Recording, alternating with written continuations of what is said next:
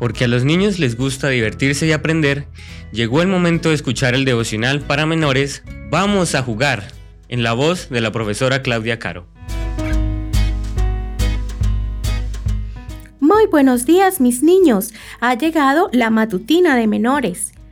¿A quién hay que tener respeto? Respuesta A, a Dios. Respuesta B, a todos. Respuesta C, las dos respuestas anteriores son correctas. Vamos a buscar en nuestras Biblias en el libro Primera de Pedro, capítulo 2, versículo 17. Den a todos el debido respeto, amen a los hermanos, teman a Dios y respeten al rey. ¿Has cedido tu asiento a alguna persona mayor alguna vez? Esa es una buena costumbre y una muestra de respeto.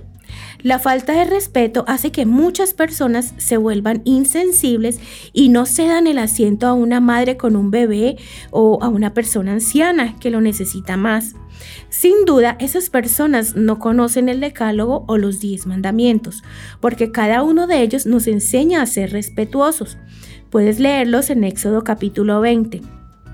Los cuatro primeros muestran el respeto que se merece Dios como nuestro Creador y los seis últimos nos enseñan a respetar a nuestros padres y a nuestro prójimo. Cuando alguien no respeta las normas de circulación, siempre hay un accidente.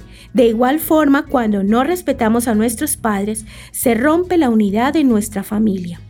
Y cuando no respetamos a Dios, también rompemos nuestra relación con Él y nos olvidamos de su amor hacia nosotros. La Biblia nos enseña la importancia de respetar a Dios y a los demás para vivir en paz y ser felices, pero también nos enseña la importancia de respetarnos a nosotros mismos. ¿Recuerdas la historia de Daniel y sus amigos en Babilonia?